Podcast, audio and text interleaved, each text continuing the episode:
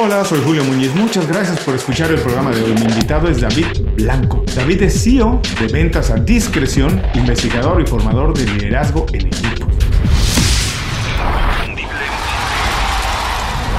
Esto es Inconfundiblemente.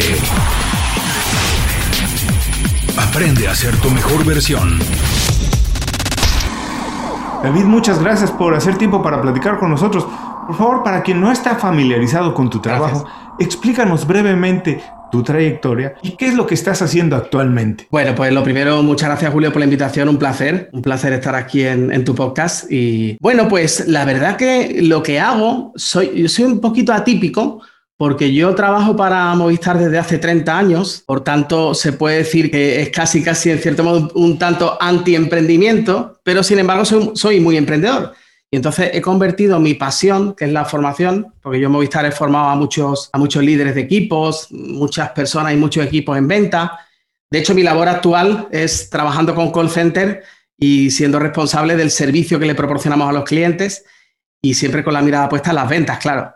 Entonces, ese es mi, en cierto ese es mi, mi día a día, mi, mi pasión. Mi pasión son las ventas me considero vendedor, porque de hecho en, mi, negocio del cual ahora te comentaré, el que hago fuera de, fuera de Movistar, pues me dedico a, vender y a ayudar, porque yo creo en realidad vendiendo a través de, de, la ayuda y a través de la colaboración, yo llego a un punto, Julio, que me pasa muy, muy habitualmente, muchos de mis clientes se acaban convirtiendo en mis amigos. Yo realmente no tengo ni la, ni la sensación de que ya son mis clientes, o sea, ya se confunde, ya empezamos a generar, ellos piensan, David, mira, conozco tal, y yo ya con ellos exactamente igual. Em, empiezo a, oye, tengo un cliente que quiero presentarte porque eh, estáis en algo muy parecido. O sea, ya me ven como un colaborador, como un partner, más que como un proveedor cliente. Y a eso yo aspiro, a ayudar y a generar esa conexión de la que, de la que vamos a hablar los próximos minutos seguro. Oye, qué interesante porque Además, esto creo que es uno de los fundamentos de las ventas cuando tú haces una relación a largo plazo, que no necesariamente estás tan preocupado por el negocio inmediato, pues finalmente resulta mejor para todos. No es tan fácil, pero antes de ir a eso, como decías, vamos a ir más adelante a hablar de las ventas. Me interesa mucho porque es algo, desde mi punto de vista, fundamental que desafortunadamente no hay mucha preparación cuando vamos a la escuela, pero es una, una habilidad fundamental, no importa para lo que te quieras dedicar. Pero antes, esto que acabas de mencionar es muy interesante. ¿Cómo se puede llevar de la mano trabajar para un gran corporativo, trabajar para una industria, para un corporativo y al mismo tiempo ser emprendedor. De manera general, la gente, la mayoría de personas, cree que son dos mundos completamente separados, que son el agua y el aceite y que no pueden convivir. Que si tú tienes habilidades para ser emprendedor, no puedes trabajar en un corporativo. Y que si tú estás destinado a trabajar en un corporativo, no puedes ser emprendedor. Yo creo que las dos maneras son viables, las dos tienen cosas buenas y malas. Uno tiene que decidir su estilo de vida y organizar su estilo de vida de acuerdo a las habilidades y sus intereses. Pero dime una cosa, ¿cómo se puede hacer eso? Tú lo has logrado. ¿Cómo se puede ser emprendedor y ser ejecutivo al mismo tiempo?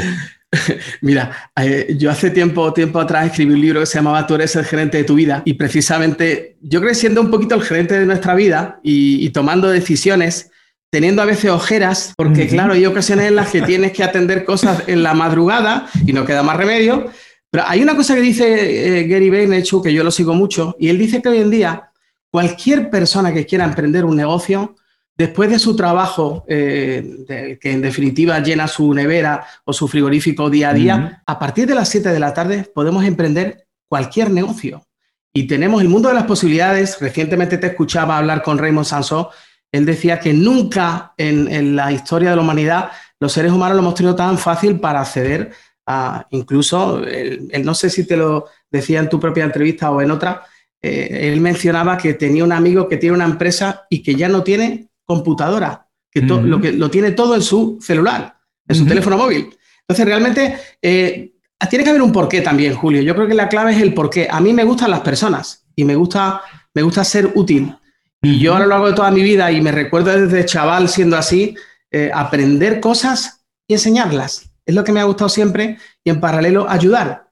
Y, y en ese camino, pues al final uno va, lo más importante a veces no es el resultado final, sino el camino y en lo que uno acaba convirtiéndose cuando emprende. Oye, David, pero hay dos cosas que acabas de mencionar que me parecen muy importantes Y repito, regreso a la idea que esto no se nos enseña en la escuela, pero son habilidades fundamentales para triunfar como emprendedor o como ejecutivo. Una, ¿te gustan las ventas? Y dos, dijiste que te gustan las personas. Eso no se nos enseña no se desarrolla. Desde tu punto de vista, ¿cuáles son esos secretos, tips que le podemos decir a quien nos escucha para ser personas de personas. Entender que a pesar de que se vea a alguien que ha conseguido algo muy grande y que se ve como que es un tremendo emprendedor, abajo siempre hay un equipo de personas. ¿Cómo podemos desarrollar eso? ¿Cómo podemos desarrollar la empatía para ser personas de personas? Yo creo que activando, activando la escucha, activando la capacidad de escucha.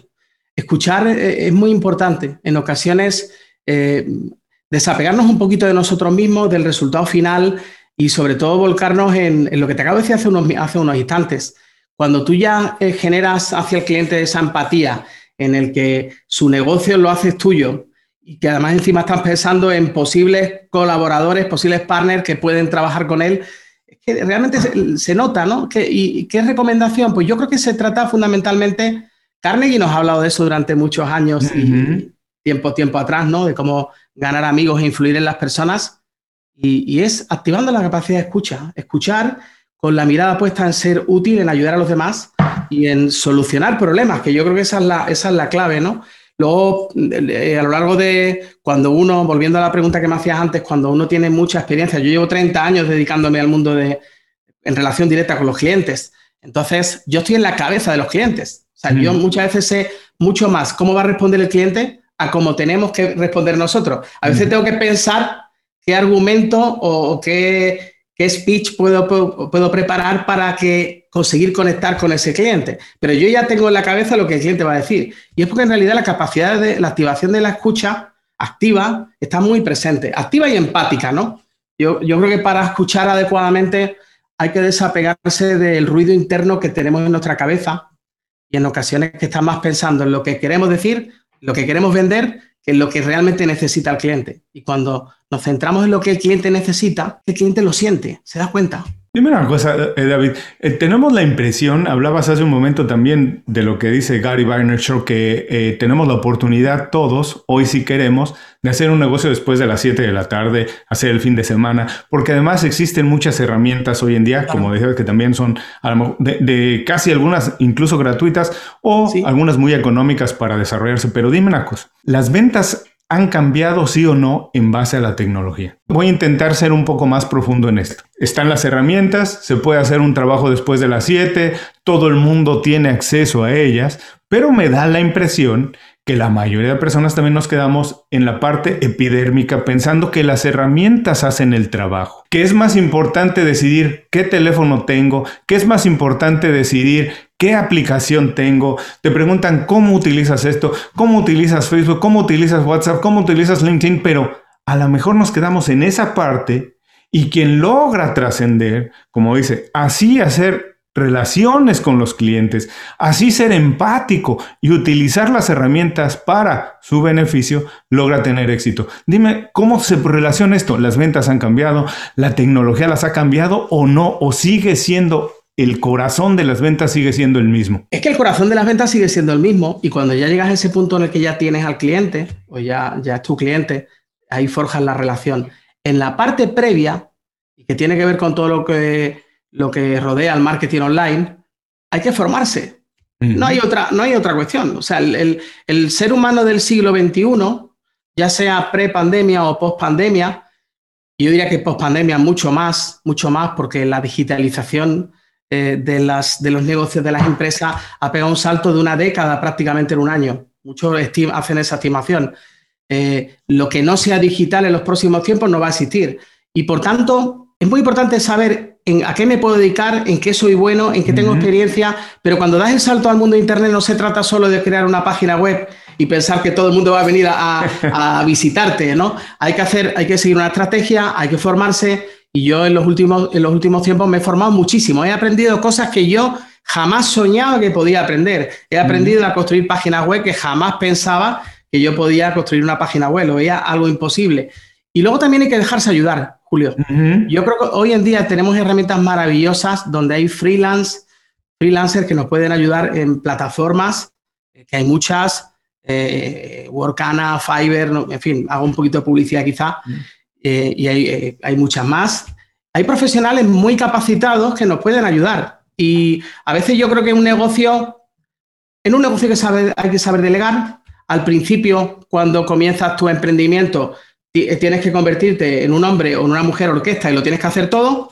Y hay un punto en el que ya empiezas a obtener ingresos y empiezas a ver en la punta del negocio. Y si quieres crecer, te tienes que rodear de un equipo y dejarte ayudar. Yo creo que dejarnos ayudar, eh, para, yo diría, necesitamos formarnos, punto uno. Y punto dos, eh, a medida que nuestro negocio se va asentando, tenemos que tener un equipo, nos tiene que apoyar un equipo en el que, oye, pues nosotros en qué somos buenos. Yo soy bueno en dar conferencias, yo me dedico a dar conferencias, yo ya no hago página web o ya no edito el podcast y tengo personas dentro de, mi equipo que me ayudan y que me permiten concentrarme en aquello en lo que yo soy, eh, soy más bueno o soy mi mejor versión. Me gusta hay que formarse. me gusta mucho esto que dices que hay que capacitarse porque te voy a, te voy a pedir que hagas la defensa de las ventas. Yo soy un apasionado de decir que las ventas es una habilidad que debemos desarrollar todos. Yo incluso he tenido que aprender a hacerlo porque no lo tenía. También trabajando tanto tiempo en el mundo corporativo te haces un poco más flojo en ese sentido y descansas en un departamento que es el que sí es responsable de hacer las ventas, ¿cierto? Pero cuando trabajas por tu cuenta, uno tiene que aprender a hacerlo. Entonces, dime una cosa, es, me, dices, se tenemos, nos tenemos que capacitar, es una de las condiciones más importantes de hacer ventas hoy, pero creo también que las ventas tienen una mala fama. En general, cuando hablamos de un vendedor, no importa de qué industria, la fama es de que te quiere obligar a comprar algo que no necesariamente necesitas. En Estados Unidos, por ejemplo, para quien nos escucha fuera, yo que, que radico en Miami, es muy famoso el vendedor de autos o el vendedor de seguros. Y tienen la fama de que te quieren siempre vender algo más de lo que no necesitas. Y que siempre tú vas con algo en la cabeza y de alguna manera tienen artilugios para engañarte y sales comprando y pagando más de lo que no necesitas. Por favor, haznos la defensa de las ventas. ¿Por qué las ventas son importantes? ¿Por qué, como dices, hay que capacitarse? ¿Por qué el vendedor de hoy es diferente? Mira, Julio, si eh, mi pequeñín, yo tengo dos niñas y un niño, el pequeñín tiene ocho años. Si yo le pregunto a mi pequeñín, David, que se llama igual que su padre, ¿tú qué quieres ser de mayor? Yo creo que no me va a decir quiero ser vendedor. ¿Verdad? Y es porque en ocasiones la, palabra vendedor eh, tiene un sinónimo de, en cierto modo, pues eh, la palabra pareciera que se trata de convencer a los demás. de, y cuando yo digo, yo digo siempre convencer, convencer, eh, si descomponemos esa palabra y le ponemos un guion después del con, se trata de vencer al otro. Y no, no hay que vencer a nadie, simplemente eh, es, cuestión de, conectar con las necesidades de otras personas. Y yo creo que lo que sucede muchas veces es que, ¿por qué la, eh, el mundo de la venta en, ciertas en ciertas ocasiones no está muy bien visto? Porque no está profesionalizado lo suficiente. Y porque hay, hay muchos profesionales que se dedican a las ventas y que piensan que se trata de acosar al cliente, se trata de convencerlo sí o sí, o se trata de hablar el triple que él.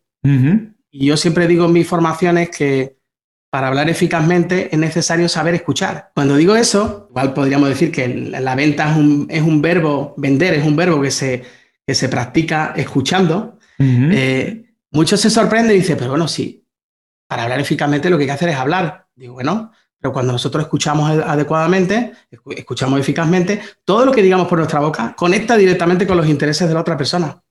Y lo que la otra persona escuche, en este caso nuestro potencial cliente o cliente, pues nos va a ver como alguien que le podemos ayudar y que entendemos, que nos hemos metido en su cabeza.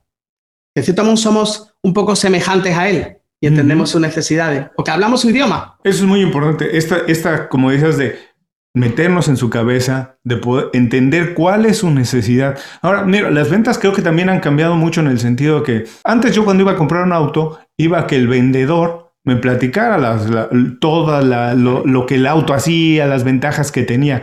Hoy, si yo tengo en la cabeza un auto, es mucho más fácil ir a internet, hacer un poco de búsqueda y voy a saber exactamente qué hace, eh, qué tiene, qué condiciones. Incluso puedo decidir más o menos qué necesito, si lo necesito o no. Y cuando llego al concesionario a comprar el auto, eh, a lo mejor puedo saber yo más que él del auto. ¿no? Las condiciones han cambiado.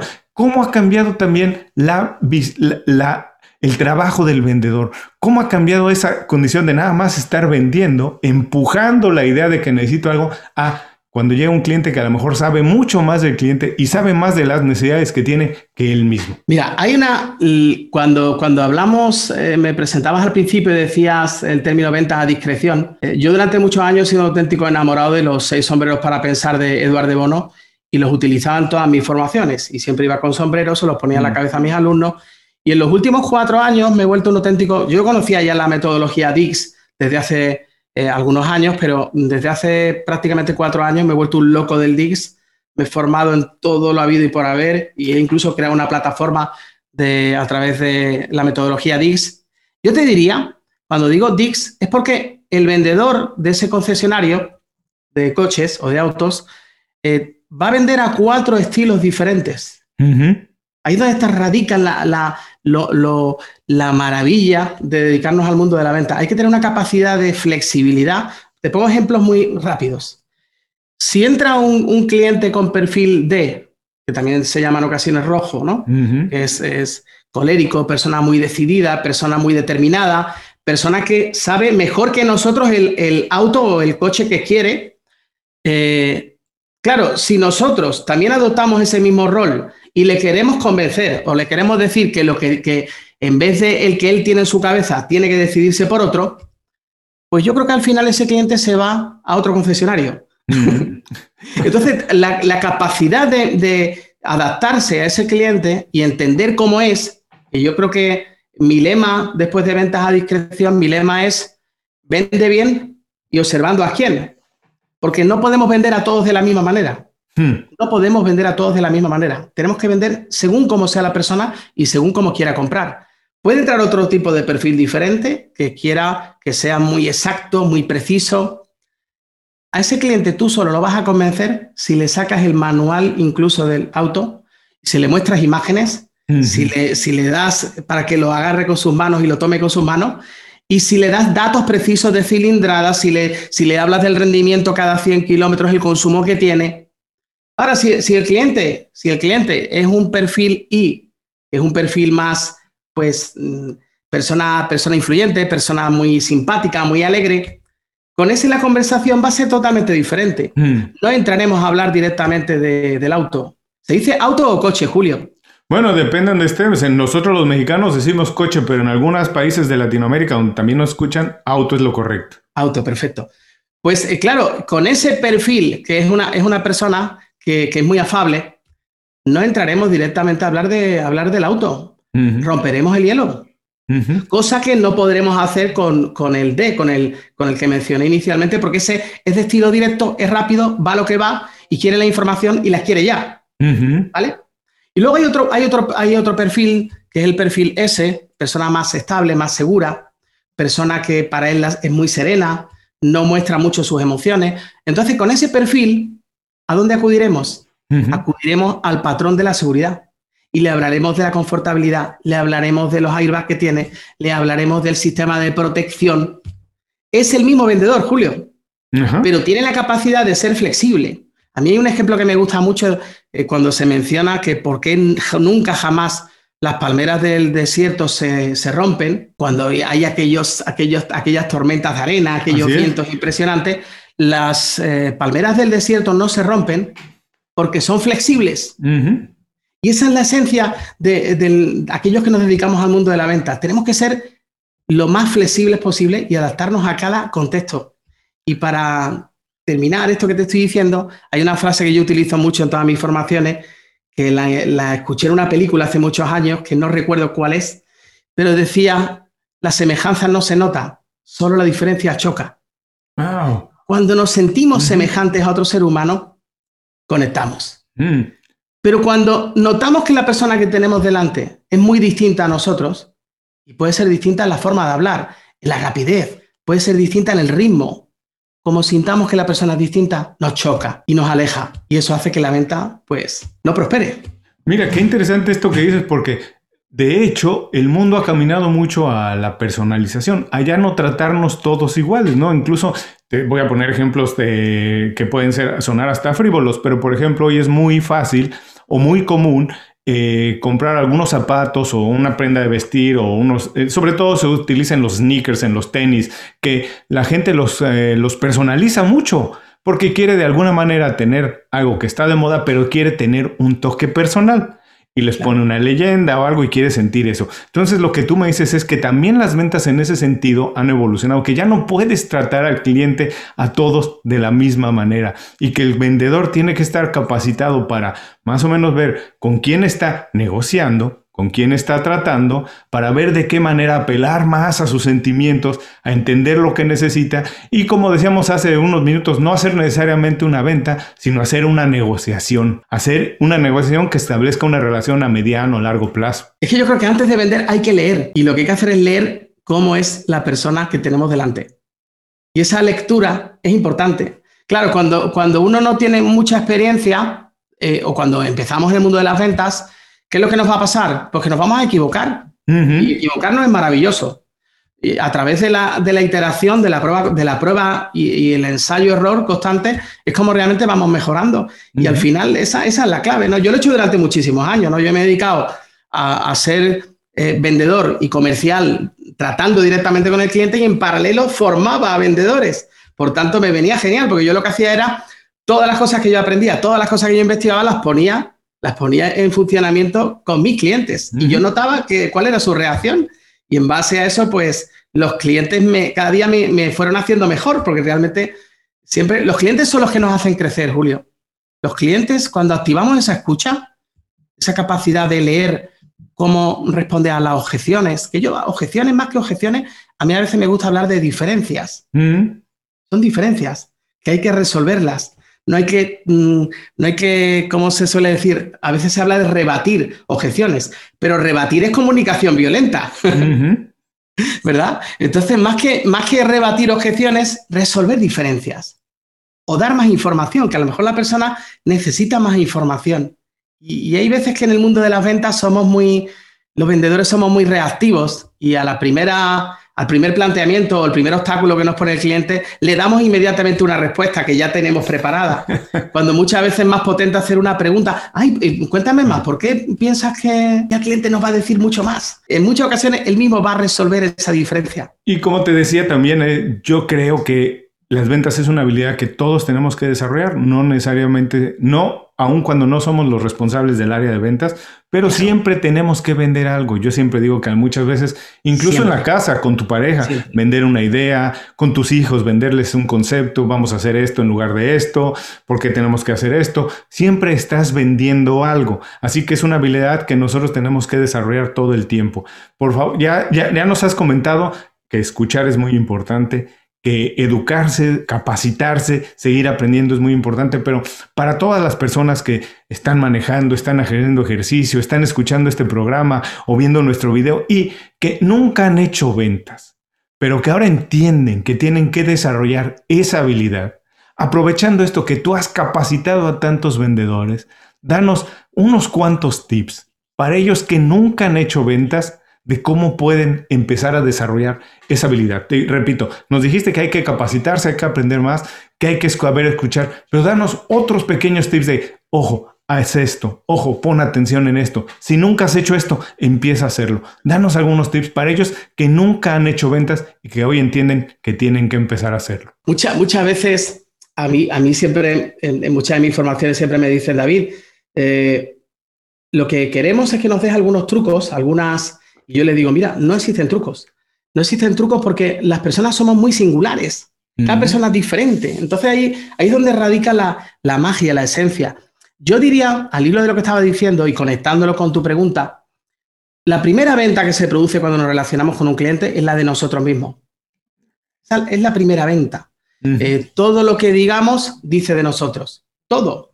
Cómo vestimos, cómo miramos al cliente, cómo ahora ya no, no, nos damos la mano, ¿no? Pero bueno, cómo damos la mano cuando lo podíamos hacer, cómo le miramos a los ojos, todo ese tipo de cosas eh, forman parte de la primera impresión y también de la, de la primera venta, por así decirlo.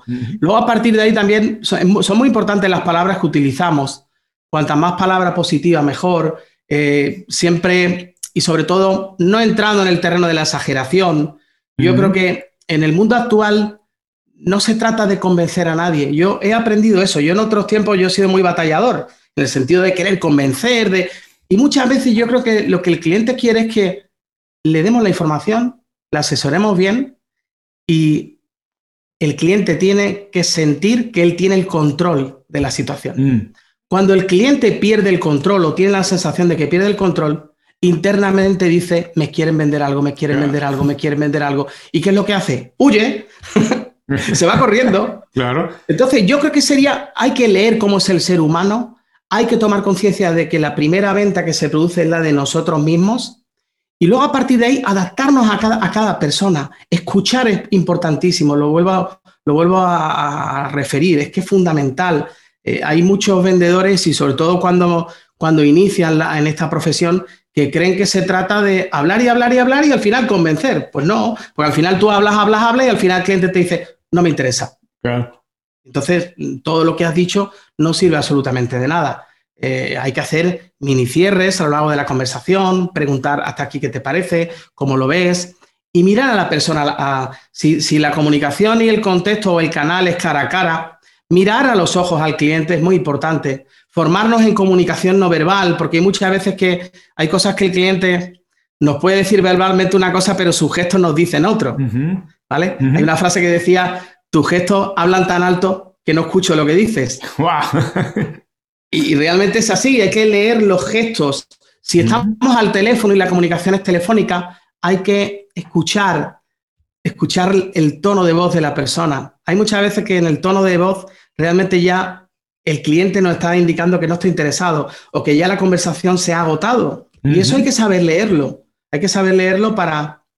Y una cosa me gustaría también decir, yo pienso que en el mundo de las ventas y esto es algo con lo que yo batallo mucho en mi día a día y, trabajo mucho con los equipos, no seamos previsibles. O sea, yo creo que aprovechando el título de tu podcast, es volvernos inconfundibles en cuanto a que lo que nosotros hacemos no lo hace todo el mundo. Los típicos enlaces proactivos, sabe que, conoce que, eh, ha oído hablar de todo ese tipo de cosas, el cliente se lo sabe. Y cuando escucha eso dice, no, no, no me interesa. Yo me lo sé. me lo sé. Entonces, no ser previsibles y, ser inconfundibles, ser nosotros mismos. Yo creo que ser fiel a nosotros mismos tal y como somos y conectar con nuestra esencia, creo que esa es la balanza ideal, ¿no? El equilibrio ideal. Ser nosotros mismos y en paralelo conectar con cómo es la otra persona. Esa, es la clave. Yo creo que esa, es la esencia de, la venta. Y luego tiene un objetivo también. O sea, tenemos que podemos hablar que lo damos por hecho, ¿no? Eh, el conocimiento del producto. Si no, si no confiamos en aquello que vendemos, no lo vendemos. Porque se transpira por, por los poros de tu piel que lo que tú le estás transmitiendo al cliente no llega. No le llega en absoluto. Entonces hay que confiar mucho en lo que tú tienes, en eh, creer mucho en tu producto y también, muy importante, eh, Julio, ser elegante con la competencia. Nunca hablar mal de la competencia. La competencia es maravillosa porque nos hace ser mejores. Y hay que hablar bien de la competencia. Yo instruyo mucho a mis equipos y cuando ya el, cliente se nos va de nuestra empresa, yo le digo cosas del estilo y que se las decimos a los clientes. Yo le digo, pues nada, le deseamos que le vaya muy bien con la otra compañía, que te guste mucha suerte. Y esas cosas yo creo que son fundamentales. Y en el momento presente de la pandemia, todas las conversaciones, en todas las conversaciones, tenemos que incluir mm, cómo se encuentra, cómo está. Y al final de la conversación, desearle mucha salud, tanto para él como para su familia. Ser personas. David, has hablado de un montón, de muchas habilidades blandas que no son exclusivas a un vendedor. Son realidad habilidades que tiene que tener cualquier ejecutivo, cualquier persona que está preocupada por su desarrollo personal y profesional y que hoy en día están muy ligadas al concepto de liderazgo.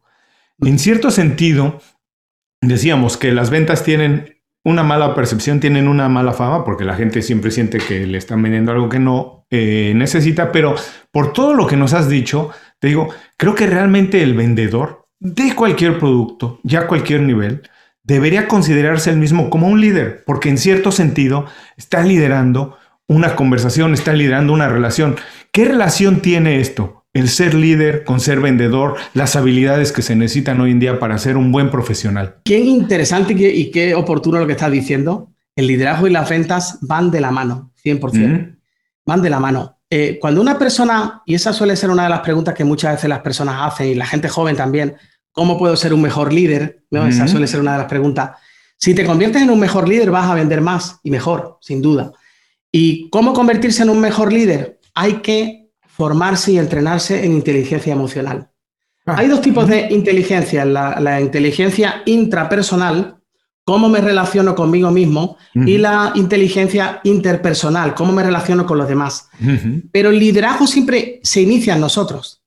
O sea, primero, primero si queremos ejercer influencia en los demás, la primera influencia la tenemos que ejercer en nosotros mismos convirtiéndonos en el mejor profesional posible, formándonos, instruyéndonos, leyendo, aprendiendo de los clientes constantemente, aprendiendo también de nuestro entorno, de nuestros competidores, que siempre hay muchas cosas que, aprender y no, yo jamás pienso que haya que ver a la competencia como enemigos. No, no, no. Yo creo muchísimo en los océanos azules, no, no creo en los océanos rojos, los que, que al final acaba convirtiéndose así, cuando todo el mundo copia y todo el mundo al final ya pues algo se vuelve una commodity y ya pues ya no hay mm, elemento diferencial. Pero hay algo que no se puede copiar y que es muy difícil y que eso Disney lo sabe muy bien y es el servicio al cliente. La actitud de servicio y conecto con el liderazgo. ¿El mejor líder cuál es? El líder que tiene autoridad es aquel, la palabra autoridad como tal se refiere a estar al servicio de. El líder que está al servicio de su equipo tiene autoridad. El vendedor que está al servicio de su cliente tiene autoridad y tiene un liderazgo excepcional. Y luego el liderazgo, pues, eh, como digo, primero, el primer liderazgo tiene que ser el liderazgo, el autoliderazgo y ser los gerentes de nuestra vida es la clave esencial. Hablamos a veces de emprender, ¿no? Y hablamos hace un ratito de emprender.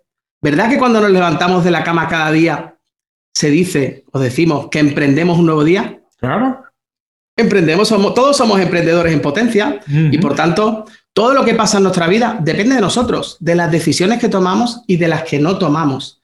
Y en el terreno del liderazgo, pues cuando mejoramos nuestra capacidad de relacionarnos con nosotros mismos y en paralelo nuestra capacidad de comunicarnos con los demás, pues a partir de ahí nos forjamos en un, nos convertimos en un mejor líder y por ende en un mejor vendedor. Hace un instante decías, y quiero, ha habido distintos momentos en los que te lo he querido comentar, en una empresa, en un negocio, vende el departamento de marketing, vende el departamento de ventas, vende todo el mundo. Así es. En una empresa vende todo el mundo, pero es que vende el señor o la señora que está en la puerta y que está en la seguridad, esa persona vende también. Porque si cuando alguien entra a preguntar algo, le atiende con una amabilidad maravillosa, la primera impresión que se lleva esa persona de la empresa es maravillosa.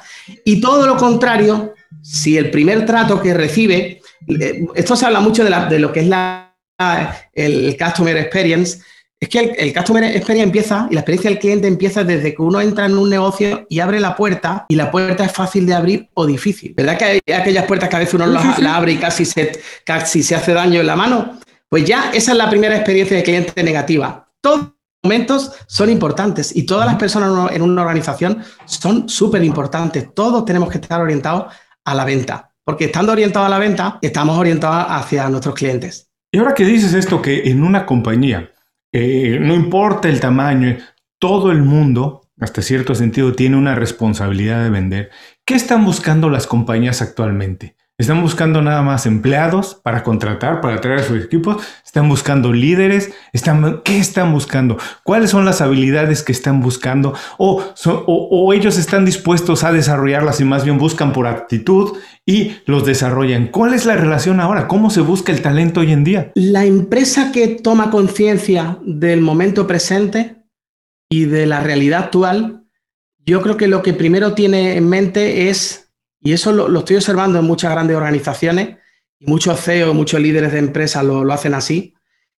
Tienen una capacidad de, tener un carisma excepcional y empezar a, convertirse, a convertir dentro de la propia organización, eh, a conseguir fans. hay, o sea, hay gente que en las organizaciones idolatra y admira al líder de su organización. Y eso es maravilloso. Y yo creo que una de las cosas más potentes a, trabajar en las organizaciones es conseguir que el empleado se sienta orgulloso de trabajar donde trabaja. Yo llevo trabajando 30 años en Movistar y me siento muy orgulloso de trabajar en Movistar. Muy orgulloso, muy orgulloso por cómo ha afrontado la pandemia, cómo ha liderado en ciertos momentos, ese tipo de cosas, y en estos momentos tan complicados que, estamos viviendo, y todo nuestro cariño y afecto para todas las personas que nos están oyendo, claro.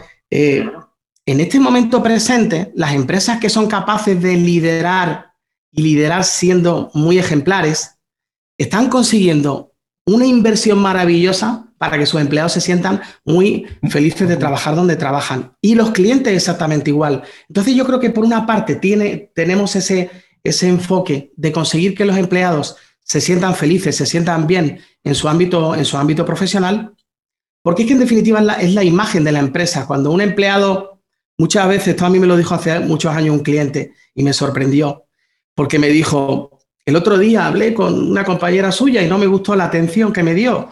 Dice, y yo en ese momento realmente no, realmente lo que pensé es que esa persona no se siente a gusto en su trabajo. claro. Y me hizo... la percepción que, que, se envía con el, mensaje que ¿Te se ha pasado alguna vez, Julio, que has ido a algún, algún supermercado, algún hipermercado o alguna tienda típica de barrio y, le has dicho a la persona, mire, disculpe, es que he visto que en ese stand tiene un producto caducado. Y la persona te dice, es que mire, yo no. Así es. Yo la verdad que es que yo no puedo hacer nada, es que eso no. Así es, así es. ¿Verdad? Entonces, claro, si a esa persona la empoderamos, si a esa persona le hacemos que se sienta orgullosa, orgullosa de trabajar donde trabaja, la tratamos de maravilla. Esa persona cuando recibe esa información por parte del cliente, le da las gracias, le, planta una sonrisa de oreja a oreja y si tiene la posibilidad de, tener un obsequio y dar un obsequio al cliente, lo hace. Y yo creo que eh, al final, cuando las personas se sienten a gusto en una empresa, en un negocio, pues eh, eso impacta directamente en los clientes. Siempre impacta en los clientes. Y, ya para finalizar también, otra de las cosas esenciales y en este momento presente, pues la actitud que las empresas toman y las grandes empresas, pues también genera un impacto muy positivo en los clientes. Eh, yo pienso que las empresas, además de, además de Mm, tener muy en cuenta cuál es su contribución a la sociedad. Otra de las cosas que son muy, muy, muy, muy importantes es el respeto al medio ambiente. Esa es otra de las claves de las empresas y cada uno su parcela, pues yo creo que nos tenemos que, nos tenemos que aplicar y, también ser muy respetuosos con el entorno que nos rodea. Y eso el cliente lo valora mucho. Hoy en día muchos clientes se deciden por una marca o por otra si contamina más o contamina menos, si es más o menos respetuosa con el entorno en el que vivimos y que van a heredar nuestros hijos. Visita inconfundiblemente.com. Descarga nuestras herramientas y aprende a ser tu mejor versión. Gracias por seguir con nosotros. Estoy platicando con David Blanco. David, estamos entrando a la segunda parte de la entrevista. La primera es de esas que hay que escuchar muchas veces, sobre todo para quienes trabajamos por nuestra cuenta, pero también para quienes son empleados, porque hemos dejado una cantidad de tips sobre inteligencia emocional, sobre preparación continua, el autoaprendizaje, la importancia de ser diferentes, de diferenciarnos, de ser honestos. La verdad es que de este, como te digo, hay que escucharla varias veces. Ahora lo que quiero hacer es entrar también un poco más a las experiencias personales de David, conocer un poco más de tus hábitos, de las habilidades que tú personalmente has desarrollado para conseguir los logros que has conseguido. Y para, para empezar, lo primero que quiero saber es qué hábito personal, qué hábito de manera personal, que muchas veces son esos que ni siquiera cuestan dinero o que son muy baratos de adquirir, ese que consideras que tienes y te ha ayudado a conseguir la mayor cantidad de logros que has conseguido. Sonreír. ¡Ah, qué bonito! Hay que sonreír. Yo creo que sonreír, hay que sonreír a la vida. Hay que, eh, ¿Significa mm, ser feliz o significa que siempre tu vida va sobre ruedas? No, pero yo creo que sonreír es una elección. O sea, yo, yo decido cada día sonreír, decido cada día alegrarme y valorar lo que tengo. Y yo creo que eh, en, los ámbitos laborales muchas veces hace falta eh, sonreír y no tomarnos las cosas tan en serio. Yo muchas veces cuando aparecen los estrés, el estrés en los entornos laborales, yo siempre digo, vamos a ver. Digo, mira, aquí no estamos operando a corazón abierto a nadie. ¿vale? Entonces, vamos a tomarnos las cosas con tranquilidad. Así es. Como platicábamos antes de la entrevista, David, yo he trabajado muchos años en la industria del entretenimiento y a veces no entendía que estuviéramos tan estresados. Si yo decía, pero si nuestro trabajo es hacer que la gente se divierta, se lo pase bien, si nosotros estamos estresados, el trabajo se lo va a reflejar. No vamos a hacer el trabajo que tenemos que hacer. Me encanta que me digas que uno de tus, de tus habilidades es sonreír, tratar a las personas con es sonreír, porque yo pienso, es una actitud, es una actitud. Me pasó una cosa muy bonita en Lima. Bueno, eh, era, estuve tres semanas en Lima y una en, Chiclayo, que está al norte de Perú. Y en Chiclayo tenía un grupo de, eh, de alumnos que eran todos muy jóvenes, ¿no? Y recuerdo uno, uno de los alumnos muy alto, así dos metros, ¿no? yo que no llego ni al metro 65, ¿no? y me acuerdo que en la ronda de presentaciones, ¿no? Yo les le decía a todos qué esperáis de esta formación, contadme qué es lo que os han comentado, qué os han dicho, qué esperáis y, qué es lo que os gustaría llevaros. Y entonces hay un instante en que él, llevamos prácticamente cinco minutos de formación y llega el turno a esta persona y me dice, David, yo me quiero llevar tu energía positiva. Le digo, pero digo, si no hemos empezado todavía. Claro. Creo que se transmite. Yo Oye, espérate todo lo que tengo que decirte. Claro, pero me pasa una cosa, es que mira, Julio, a mí me pasa lo siguiente. Yo hable de lo que hablan mis alumnos, es que da igual la temática. O sea, yo puedo hablar de coaching, puedo hablar, puedo hablar de negociación, puedo hablar de ventas, puedo hablar de, de comunicación, puedo hablar de de lo que sea. Mis alumnos siempre me ven tiempo después y me dicen, David, qué bien estuvo aquel curso de motivación que nos diste. Claro. Hasta cierto sentido se ha convertido en tu marca personal también. Es que realmente me pasa. O sea, yo hay veces, yo al principio cuando me decían ese tipo de cosas, yo decía, que tengo una memoria, digo, yo me acuerdo dónde se sentó esta persona en aula. Y el curso que le di fue un curso de pues, comunicación y empatía, por ejemplo. Y yo al principio se lo decía así. Bueno, el curso que te di fue de comunicación, empatía. Y él decía, bueno, no, yo pienso que fue de motivación. Hoy en día jamás refuto a nadie cuando me dice eso. Me dicen que es de motivación, pues fue de motivación. Fue de motivación. Porque lo que ellos ven es lo que yo soy. En definitiva es lo que les transmito. Y yo creo que esta alegría, yo, es una, yo tengo una alegría muy innata que, insisto, aunque haya momentos de mi vida en las que, en las, que las cosas me van mejor o me van peor, pero es que siempre sale, o sea, siempre sale esta parte de mí. Esta parte de mí siempre está muy presente y como para complementarlo con lo que me preguntabas de qué es lo que más me, el, hábito que más me caracteriza, además de sonreír, pues mi pasión por aprender. Mi pasión por aprender y por enseñar a las personas, que en definitiva es ah, ayudar. Ser generoso. Sí, aprender y regresar. Además, curiosamente, un truco que yo siempre digo es, cuando aprendes algo y lo enseñas, lo aprendes dos veces. Y es realmente cuando lo enseñas, cuando se queda muy fijo en la memoria. Hay que utilizar lo que aprendemos, si no, rápidamente se desaparece. Así que hay que ser generoso, como dices, porque lo que aprendamos, si lo enseñamos, lo aprendemos mejor. Ahora dime rápidamente, no se lo vamos a comentar a muchas personas, nada más a las personas que ven esto y nos escuchan. ¿Qué hábito no tienes y te gustaría tener y por qué te gustaría tenerlo? a ver, me gustaría, yo leo mucho a propósito de, hay libros como Mañanas Milagrosas, eh, hay libros que hablan de hacer deporte y yo la verdad que yo es que soy, tengo un defecto y es que soy un, ave noctámbula y entonces mi mayor inspiración se produce por la noche. Esa es la verdad. Entonces, claro, eh, yo sé que muchos dicen que lo más importante del día se inicia precisamente en las dos primeras horas del día, ¿no? Que uno medita, que uno lee, que uno hace deporte.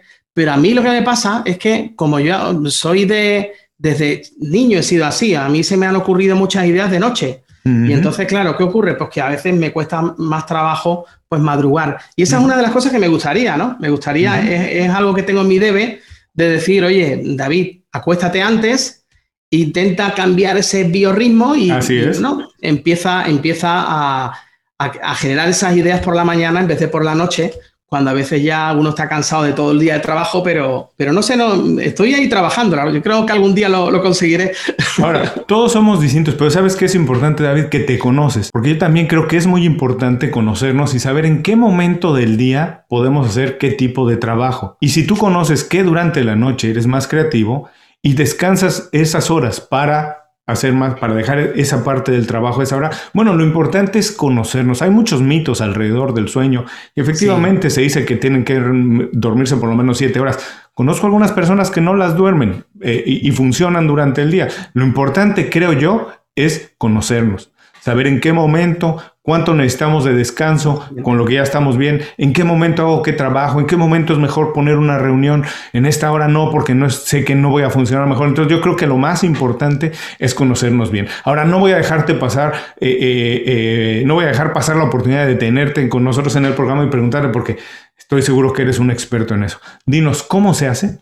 ¿Cómo se establece y se tiene una sana, sana y productiva red de contactos?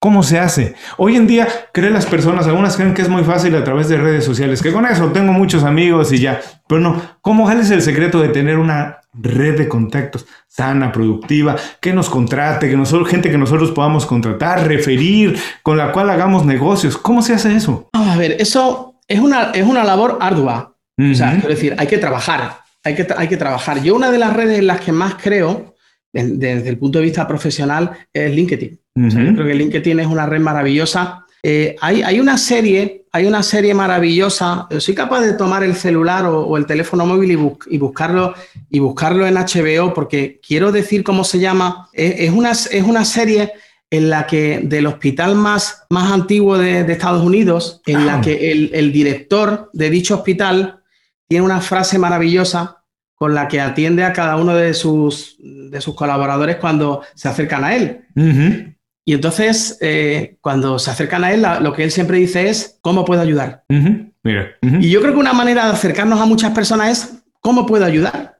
Y, y, sobre todo hay veces que nos da un poco de, como de vergüenza, como de timidez, el, el acercarnos a alguien, el conectar con él y al final decirle, mira, yo me dedico a esto, si podemos generar algún tipo de sinergia o algún tipo de colaboración, pues por mi parte en, encantado, ¿no? Uh -huh. Y yo creo que a la hora de, de conformar esa, esa, red, y yo apuesto mucho por, por contactar directamente con las personas, por ser proactivo, nadie, eh, es muy complicado que las personas vengan a ti. Yo uh -huh. creo que uh -huh.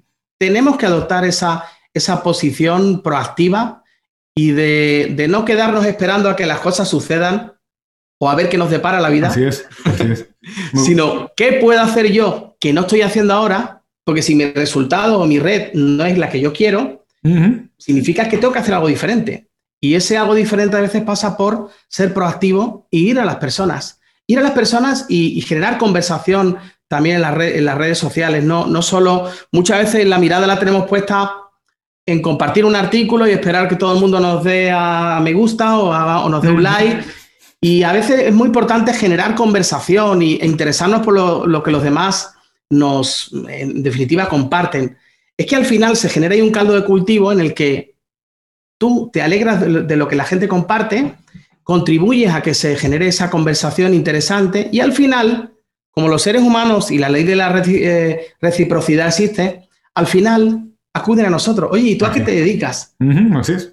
Yo pienso que siempre es mucho, mucho mejor que alguien te diga, ¿y tú a qué te dedicas? Porque significa que tú ya sabes a qué se dedica él. Claro. A que desde el minuto uno, que suele ser el gran error de muchos networkers, eh, es desde el minuto uno querer que los demás sepan a qué me dedico ¿A yo. qué me dedico yo?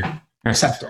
Entonces, ¿a qué te dedicas tú? Y si en mi mano está poder ayudarte en algo o puedo conectarte con alguien, a veces no se trata de que nosotros podamos vender algo o proponer un servicio, sino activar nuestro radar y decir, ay, esta persona, oye, pues sabes que tengo una persona que se dedica exactamente a lo mismo que tú en España y tal, y cual? ah, sí, oye, ¿quieres que te la quieres que te conecte con ella? Uh -huh. Y entonces, ser conectores y desapegarnos siempre del resultado final. Yo creo que no, no hay que esperar siempre eh, en cada momento y en cada interacción que exista una oportunidad de venta. No, yo creo que hay que conectar con las personas. Pues mira. Y conectar con sus corazones. Has dicho muchos consejos, pero se me ocurre dejar como resumen para quien nos escuche esto que hay que ser proactivos, hay que preguntar en qué puedo ayudar y hay que estar siempre dispuestos a ser generosos, conocer primero a la otra persona antes de decir que estamos intentando vender nosotros. Así que con eso, si seguimos un poco esos pasos, creo que vamos a poder establecer una buena red de contactos, hacer un buen networking y como dices, es, hay que verlo a largo plazo. Los negocios no pasan de manera inmediata, hay que sembrar, claro. hay que sembrar, hay que sembrar y la cosecha va a venir un poco más adelante. Y añadiría también, eh, para, para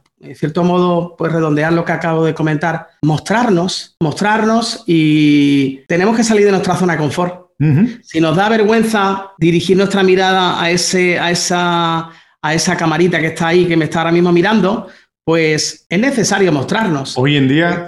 Compartir lo que sabemos, compartir lo que sabemos, dar... Es que primero tenemos que dar. Yo creo que muchas veces esperamos que los demás sean los que eh, vamos con la mano así, pero yo creo que lo primero es ir con las dos manos así y, y, mostrarnos a los demás y dar a los demás. Yo creo que comparte aquello que sabes, ayuda a personas. Hay muchísimos ejemplos de, eh, coaches exitosos hoy en día en todo el mundo que sus primeras sesiones fueron gratuitas. Claro, claro. ¿Para qué? Pues para entrenar, para dar, para ayudar. Y luego al final pues llegaron al punto en el que ya ellos se sintieron no solo merecedores, sino que en muchos casos muchas ventas provienen precisamente de esos agradecidos clientes, ¿no? No con ello digo que haya que darlo todo gratis, ni mucho menos. No, no, pero hay que dar una probadita. sí. Eh, así es, mucho más fácil que conozcan un poco de, lo que hacemos si damos una pequeña probadita. Ahora, hablando de dar, te voy a pedir que por favor nos recomiendes un libro, película, podcast, serie, lo que tú nos quieras recomendar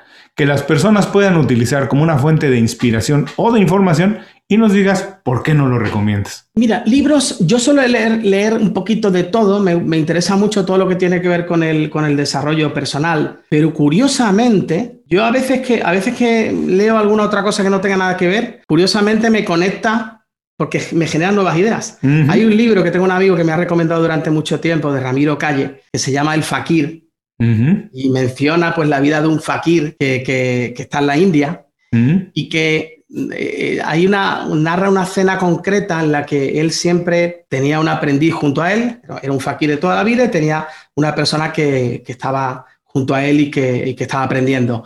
Entonces él caminaba por la cuerda floja durante muchos momentos y era alguna de las, algunas de las cosas que hacía delante del público. Y cuando el público le daba las monedas, él lo que hacía acudir a alguna casa, a alguna persona que necesitara alguna de esas monedas, y precisamente le daba alguna de esas monedas y le decía a su, a su discípulo o a su aprendiz que estaba junto a él, le decía que en la vida hay que soltar. Y yo creo que esa, a mí esa expresión de que hay que soltar me parece, muy, me parece maravillosa, porque hay que soltar también en la medida de que hay ocasiones en las que muchas de las cosas que aprendemos también hay que soltarlas y hay que desaprender. Hay que dejar espacio para nuevas cosas, ¿no?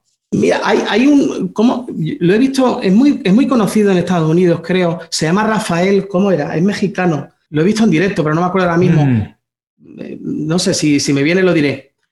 Hizo una, una, metáfora preciosa con una, con una taza de café y la llenó hasta arriba de agua.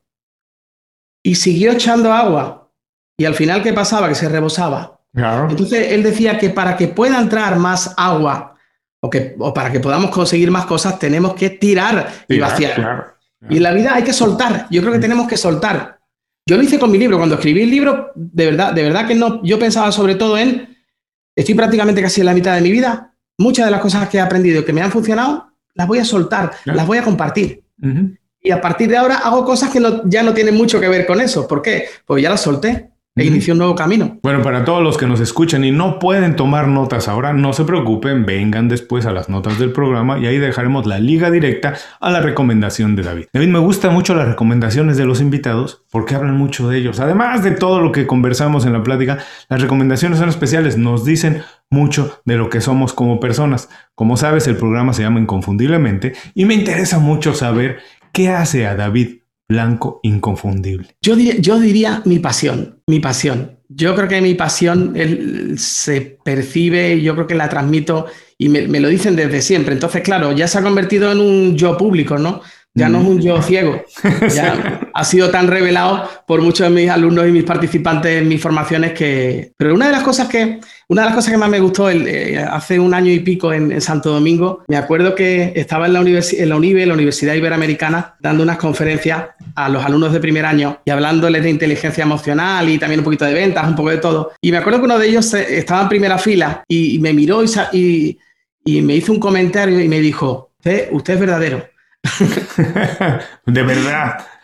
Y a mí cuando me dijo, usted, usted es verdadero, usted es de verdad, a mí eso me, caló tan profundo y, me, llenó, me llenó como ser humano, ¿no? Digo, oye, pues no sé, yo para con mis virtudes, con mis defectos, con mis cosas que me quedan por aprender, con los errores que tengo, pero, pero soy de verdad, soy tal como soy, o sea, yo soy tal cual. Y mi pasión, mi pasión es algo que para mí es una llama y es entusiasmo también, ¿no? Yo creo que el entusiasmo es una palabra maravillosa y que se nota, se nota cuando una persona la, la, tiene, ¿no? Qué increíble que te digan que eres real, que eres de verdad, porque yo estoy convencido que todos tenemos algo mm, que nos hace distintos. Curiosamente, Casi toda la vida, todos los mensajes que recibimos desde niños es que tenemos que parecernos a alguien más para ser aceptados, para ser exitosos. Cuando curiosamente uno de nuestros valores más grandes es ser distintos. Porque nadie quiere tener a dos personas iguales. En un equipo de fútbol dos Messi probablemente no servirían. Necesitas tener un Messi y necesitas tener otros 10 tipos que juegan de manera distinta. Y eso los hace valiosos. Y así en la vida, tener algo por lo que nos reconocen, algo que nadie hace igual a nosotros es lo que nos hace más valiosos. Pero la vida entera nos la pasan diciendo que para ser exitosos, que para ser reconocidos, tenemos que parecernos a X, Y o Z. Sí, así es. Totalmente de acuerdo con lo que has dicho, ¿eh? Sí, sí. O sea, eh, eh, hay una, un, gran actor español ya fallecido, Fernando Fernán Gómez, que decía, dice, mira, en la vida además él tiene una voz impresionante, una voz grave, impresionante. Sí, sí. decía, en la vida lo mínimo a lo que uno puede aspirar es a ser fiel a uno mismo.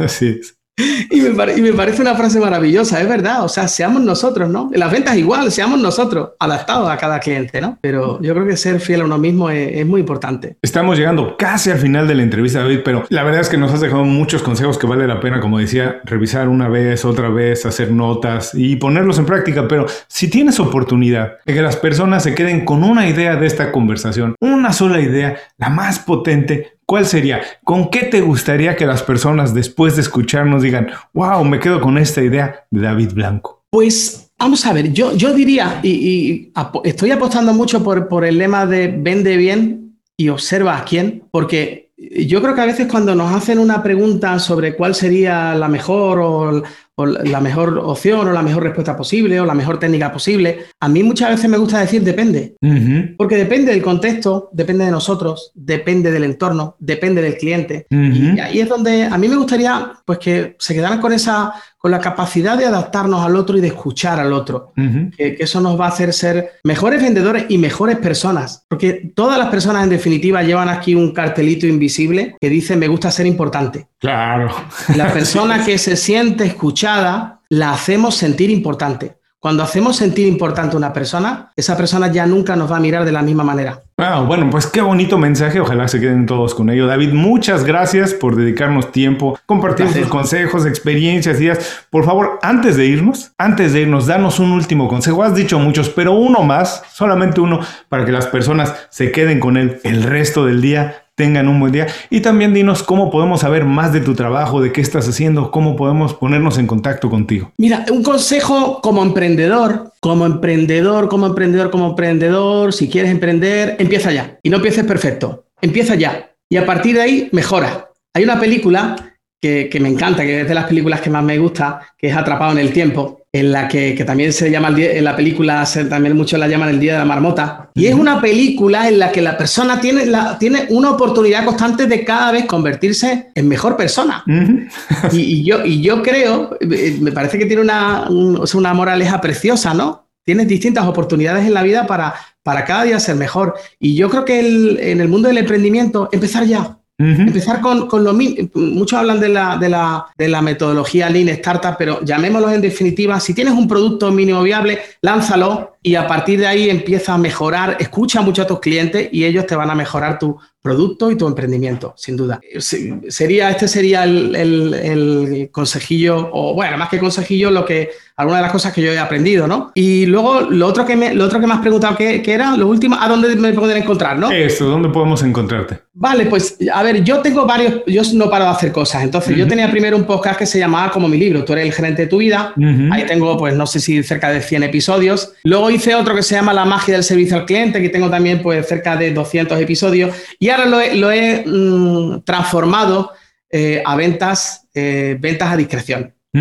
Y tengo previsto tener en breve una web, lo que pasa es que mi marca Ventas a Discreción, pues bueno, eh, estoy ahí trabajando para, para construir contenido en él Y donde tengo mm, pues realmente puesto todo mi esfuerzo y trabajo en los últimos cuatro años es mi página testdisonline.com, donde pues ahí hemos construido una plataforma de evaluación del talento con la que, bueno, pues podemos ayudar, yo creo que para vender mejor, para conectar mejor, para liderar mejor, primero nos tenemos que conocer a nosotros mismos. Y en esa plataforma pues tenemos la posibilidad tanto de saber cómo somos, cuáles son nuestras fortalezas, que muchas veces, Julio, nos dedicamos más a saber en qué tenemos que mejorar y no a reconocer en qué somos buenos. Y es muy importante saber en qué somos buenos. Así que, pues ahí me pueden encontrar en, en testdisonline.com, dis como disco, pero sin la O. A todos los que nos escuchan, no se preocupen, también vengan a las notas del programa y ahí dejaremos las ligas directas a todas las redes sociales y a la página de David. David, te mando un abrazo muy grande. Muchísimas gracias por este momento que pasamos juntos. Espero que la próxima vez sea en persona, ahí donde tú estás. Nada más rápidamente, descríbele a las personas dónde estás situado hoy para que les dé envidia de la buena, envidia de la buena. Mira, le, eh, les daba envidia. Eh, estoy probando la red social Clubhouse, que la verdad que hace poquito que aterricé en ella. Y, la verdad que era muy gracioso porque yo iba paseando junto a las olas del mar y yo iba con mi micrófono activado y hablando. Y la gente me decía, oye, ¿se oye algo ahí? digo, pues es que claro, voy, voy paseando, voy caminando descalzo además y voy caminando por la arena y tengo las olas al lado, ¿no? Entonces estoy aquí en el sur de España, en Islantilla, en Huelva ahora mismo, provisionalmente, y bueno, es un sitio maravilloso. España es un lugar maravilloso y seguro que cualquier lugar en el que ustedes estén es un lugar también maravilloso. Todos los lugares son maravillosos, yo, creo, yo siempre creo, creo en eso y siempre hay personas maravillosas en todos los lugares, absolutamente. Porque tiene que ver con lo que nosotros hacemos de los lugares, pero sinceramente, no importa eso, yo espero que la próxima vez vea, sea contigo en Sevilla o, donde, o ahí en Huelva caminando al lado del mar tomándonos una caña o comiéndonos unos pulpos y seguiremos hablando de servicio al cliente, de ventas, de marca personal y de liderazgo. Muchísimas gracias por todo, David. Gracias a ti, Julio. Muchas gracias por la invitación. A todos los que nos escuchan, con esto terminamos la entrevista con David Blanco. Les recuerdo que todos sus consejos, así como los datos para ponerse en contacto con él,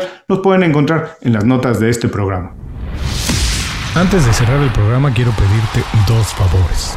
Primero, si algo te pareció interesante o motivador y conoces a alguien que se pueda beneficiar con esa información, comparte el programa con ellos. Eso nos ayuda a todos. A ti por fortalecer tu red de contactos, a ellos por recibir información útil y a mí porque más personas conocen inconfundiblemente. Segundo, suscribiéndote a nuestro boletín para recibir de manera gratuita información, recursos, consejos e inspiración para impulsar tu desarrollo profesional o crecer tu negocio. Recuerda que lo que importa no es tener un trabajo o un negocio que te dé para vivir, sino un estilo de vida donde crezca lo mejor de ti.